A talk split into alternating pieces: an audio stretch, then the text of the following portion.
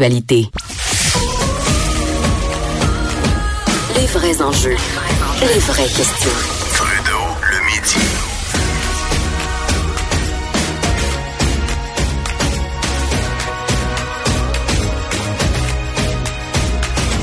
Cube Radio. Ah, Vincent, Vincent, Vincent, comment vas-tu? Ça va bien, toi? É- écoute, il y a, il y a de ces journées, là, je, je, je- j'ai pas de joute après-midi. Je suis tellement content. Je suis complètement à bout de ma semaine. J'ai pas pris, euh, ne serait-ce qu'une bouchée de quelque chose depuis que je suis réveillé un matin. Il est rendu une heure. Puis là, tu Je vas suis avoir tellement content là. de finir la semaine avec toi qui va me divertir et me faire rire. Parce Ça que fait vraiment du bien. La semaine prochaine, en plus, tu changes d'horaire? Oui, je, ouais, ouais, ouais. Je m'ennuyais pas de ça. Le, le- le cadran qui va sonner à 3h, 3h30 Ouais, du mais ça, mais d'y retourner un peu, ça va juste te le rappeler euh, de ton euh, Ben à quel oui. point tu as un horaire extraordinaire normalement. Ouais, et toi, tu vas prendre la barre du retour? Euh, oui, exact, dans lequel je suis déjà, mais j'aurai plus de responsabilités pour une semaine. Bon, ouais, pourquoi pas. Euh, écoute, on a quelques sujets. Je dois t'avouer qu'il y en a un qui, juste à lire le sujet, me fait vraiment rire. je pense que j'ai le rire facile, je suis fatigué. Mais on va commencer par quelque chose de plus sérieux, mais et, et- et surtout de, de, de- de passionnant. Moi, c'est un sujet qui m'intéresse beaucoup. Le Concorde, ce- ce- ce- cet avion euh, mythique qui, finalement, euh, aura pas duré très, très, très longtemps. Ça, 50 ans, le Concorde. Oui, et euh, j'ai eu un j'ai eu un moment de déprime euh, aujourd'hui en lisant en lisant tout ça parce que demain euh, le 2 mars le Concorde aura euh, 50 ans. Premier vol officiel, vol test du Concorde, c'était donc le 2 mars 1969.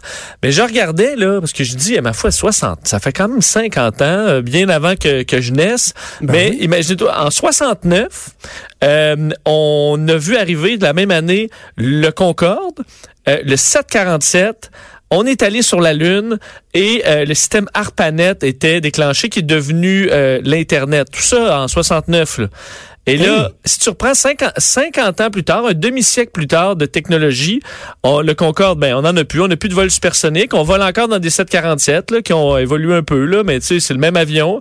Euh, on veut... Et, et là, attends, attends, le Airbus 381 a même annoncé la fin de sa ben production. ouais, donc des avions bien plates. Et puis là, hier, euh, f- euh, Justin Trudeau annonçait qu'on veut retourner où? Ben, sur la Lune. On est allé il y a 50 ans.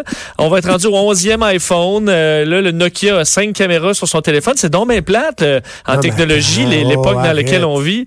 Euh, Arrête, ils font des téléphones que tu vas pas plier en deux, là, que l'écran va pas plier Ben oui, en mais deux. justement, mais je veux dire, imagine, en tout cas, je me, ra- je me ramène dans le temps où tu te dis, à cette époque-là, les innovations technologiques, euh, on pense qu'on que, que nous, on fait des pas de géants chaque année, mais, mais regarde ce qui se faisait à cette époque-là. Alors quand même, un petit moment, de, je trouve, de, de, de, de déprime, parce que nos avions là, évolueront pas beaucoup dans les prochaines décennies ou même euh, à jamais. Pour vous rappeler, le Concorde, te souviens-tu de la vitesse qu'atteignait le Concorde, développé par les Britanniques et les Français? Est-ce que il, dépassait la vitesse du son? Hein? Il Écoute, avait-tu le boom, il, dé- il, euh, il dépla- il dépassait pas à peu près 2200 km heure euh, la vitesse du Concorde et qui était capable de relier Paris-New York en 3 heures et demie. Euh, ce qui prend normalement 8 heures. Ben voyons. Euh, évidemment, ben, ça venait avec un paquet de problèmes. C'est un peu ça. Des fois, tu te rends compte, on pousse à la technologie, puis ça ça s'arrête pas d'évoluer. Puis à un moment donné, tu te rends compte, on est allé trop loin ve- versus les, les besoins. Le Concorde, beaucoup trop bruyant. Euh, c'est de sorte qu'on pouvait seulement faire quelques destinations au-dessus de l'océan. C'est pour ça qu'on s'est retrouvé avec juste faire euh, Londres, euh, New York ou Paris, New York. Donc tout de suite, la- l'avion se déplaçait au-dessus de l'océan. Le bang sonique se faisait, puis après ça, on partait. Mais euh, à, à part de tout ça, on pouvait pratiquement rien faire. Et surtout, ça consommait une quantité incroyable de carburant, 20 tonnes à l'heure euh, de carburant. Et euh, ça coûtait une fortune, de sorte que c'était un marché beaucoup trop niché. Ça coûtait Ben à l'époque euh, aller-retour 15 000 dollars.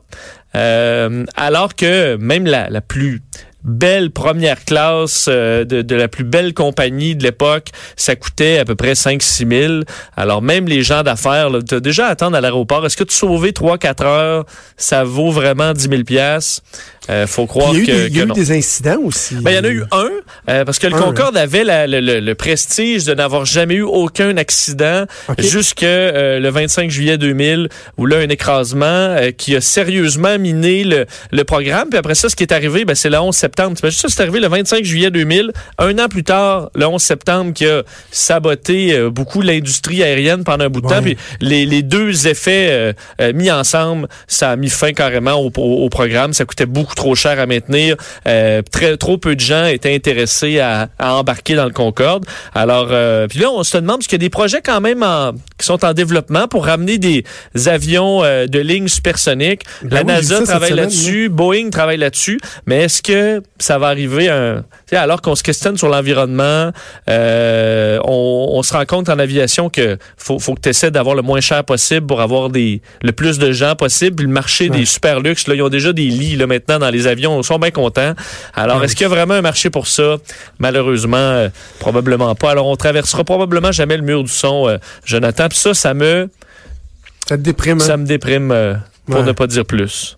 D'ailleurs, Mm. euh, si t'es intéressé à acheter des gogos du Concorde, demain, euh, 900 objets liés au Concorde seront mis en vente euh, aux enchères. Puis je regardais, c'est pas disponible sur. Internet. Il faut vraiment se rendre à Toulouse pour en acheter. Alors, ce sera pas possible. Colin. Euh, bon, ça, c'était le sujet un peu plus sérieux. Maintenant, on, on- va y aller dans, dans le très sérieux. Oui. Parce que je disais que c'était divertissant et, drôle, mais en même temps, euh, on a cette responsabilité-là, Vincent, de de- de- d'entretenir les gens sur les, Sur l'actualité sportive. préoccupants sur l'actualité? oui, l'actualité sportive. et euh, là, en ce moment, il y a euh, un scandale qui ébranle le monde du bridge. Ben, c'est pas qu'une petite controverse dans le monde du bridge, euh, Jonathan. Puis écoute, Excuse-moi. il y en a. Et surtout, ben, imagine-toi les dangers. Ça, ça prend pas beaucoup de scandales pour faire péter du cœur quelques partisans du bridge. Là. On s'entend, c'est. C'est quand même à risque. faut pas que, faut pas que trop trop. Et là, imagine le Lance Armstrong du bridge. C'est fait. T'es fragile, hein? T'es bien fragile. Je l'ai dit, je suis fatigué. Ben, il, il s'est fait. il- il, il se, il se dopait. Euh, Guerre El Gemo, euh, un Norvégien, le ch- un champion, un des deux champions. Fait lui, c'est numéro un mondial euh, du bridge. Se dopait. Il a été, ça a été euh, bon confirmé par euh, la- le World Bridge Federation.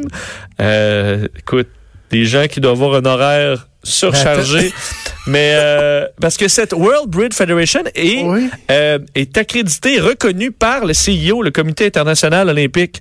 Mais Alors, non, mais voyons. Oui, c'est- une juste branche. rappeler parce que euh, il y a des jeunes qui nous écoutent qui peut-être disent What the F is bridge? C'est un essentiellement c'est un jeu de cartes. Ouais, c'est un jeu de cartes. Un jeu de cartes. Mhm. euh, puis euh, il y a des systèmes d'enchères puis des levées. là. C'est à peu près tout ce que je peux te dire là-dessus parce que je suis pas un grand joueur de bridge. Là, mais euh, il y a- je vois ça, il y a la, il y a le, la manille, il y a le wits, le whist. Il y a la quadrille, toutes sortes de, toutes sortes de petits trucs comme ça. Hey, il y a le Trump au bridge. Il y a un coup qui s'appelle le un Trump. Ouais. En tout cas, plein de, plein de folie. Ce que je veux dire, c'est que lui, euh, qui d'ailleurs est un Norvégien, mais il se fait représenter à Monaco comme euh, nos, nos tennismen, comme Félix Auger, Aliassime, parce qu'ils font des gains. Et pour se protéger de l'impôt, euh, il est rendu monégasque, notre cher euh, Guerre. Et lui, donc, s'est fait prendre. Il, se- il prenait de la testostérone. Ce qu'on se questionne, c'est justement, c'est parce qu'il est vraiment vieillissant. Puis, euh, mais non, il a 49 ans. euh, puis on ne sait pas exactement l'effet de la testostérone. On dit entre autres chez les grands champions d'échecs, euh, ils ont naturellement un niveau de testostérone plus élevé. Alors peut-être que ça amène certains à, à s'en s'en envoyer. C'est interdit. Alors, dans les tests antidopage, c'est fait prendre. Devra payer aussi euh, près de 4000 euros. Et c'est pas ses, ses premières démêlées à, à notre numéro un mondial du bridge parce qu'il ressort de prison. Il avait écopé de 14 mois de prison pour avoir, euh, pour évasion fiscale. Parce que, Voyons. écoute, il fait de l'argent au bridge, lui, là. Il y a des centaines de milliers de dollars euh, dans les bourses, dans les championnats mondiaux de bridge. Alors, lui avait euh, évadé fiscalement plus d'un million de dollars. Alors, c'est payant, est un numéro un dans, dans, le monde du bridge. Et euh, ben là, il s'est fait prendre. Alors, il est banni pour un an. Alors, on pourra pas le voir sur le circuit, malheureusement, pour, pour 2019. Ça permettra à un autre de, un autre de prendre la tête. Excuse-moi, j'accroche j'accroche sur le CEO. Ben, le CEO reco- euh, reconnaît...